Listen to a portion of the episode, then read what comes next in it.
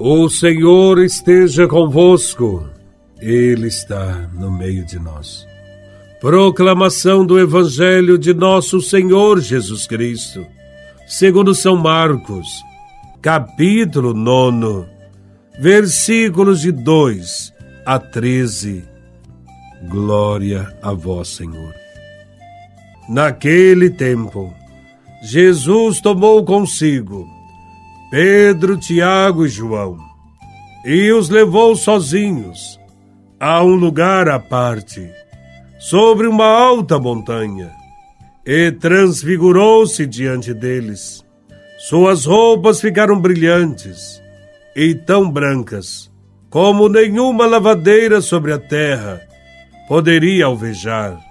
Apareceram-lhe Elias e Moisés e estavam conversando com Jesus.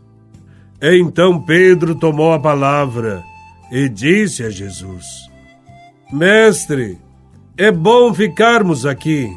Vamos fazer três tendas: uma para ti, outra para Moisés e outra para Elias. Pedro não sabia o que dizer, pois estavam todos com muito medo. Então desceu uma nuvem e os encobriu com sua sombra. E da nuvem saiu uma voz: Este é o meu filho amado. Escutai o que ele diz. E de repente, olhando em volta, não viram mais ninguém, a não ser somente Jesus com eles. Ao descerem da montanha, Jesus ordenou que não contassem a ninguém o que tinham visto, até que o filho do homem tivesse ressuscitado dos mortos. Eles observaram essa ordem, mas comentavam entre si o que queria dizer ressuscitar dos mortos. Os três discípulos perguntaram a Jesus: Por que os mestres da lei dizem que antes deve vir Elias? Jesus respondeu: De fato, antes vem Elias para colocar tudo em ordem. Mas, como dizem as Escrituras, que o filho do homem deve sofrer muito e ser rejeitado, eu, porém, vos digo: Elias já veio e fizeram com ele tudo o que quiseram exatamente como as Escrituras falaram a respeito dele. Palavra da salvação. Glória a vós, Senhor.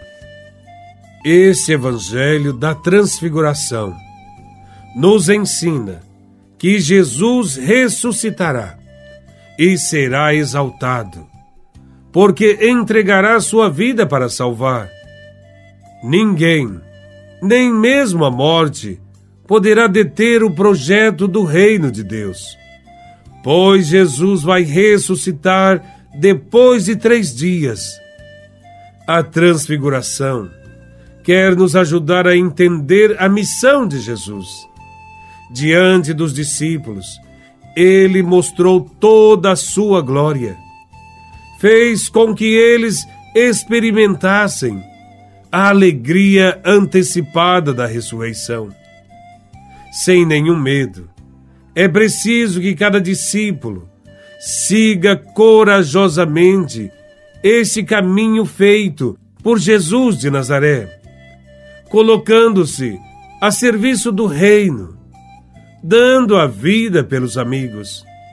Diante do futuro que o aguarda, a transfiguração diz que Jesus vai vencer o projeto de Deus será vitorioso. Nessa experiência de transfiguração, os discípulos recebem do Pai a certeza de que Jesus é o Filho amado, o escolhido, a quem devem escutar e seguir. Como Pedro, Tiago e João, no Monte Tabor, também somos chamados a contemplar a presença luminosa de Jesus e a ouvir a voz de Deus, que constantemente nos chama. Nós somos convocados a viver esta mesma realidade experimentada por Jesus, fazendo a vontade de Deus, estaremos sempre em lenta transfiguração da própria vida, até que possamos viver plenamente como filhos de Deus, filhos da luz. Cada encontro autêntico com Deus deixa marcas visíveis sobre nosso rosto. Quando participamos das celebrações com o coração, voltamos para casa mais felizes, mais serenos, melhores, mais sorridentes, mais dispostos a sermos tolerantes, compreensivos, generosos, mais transfigurados como filhos amados de Deus.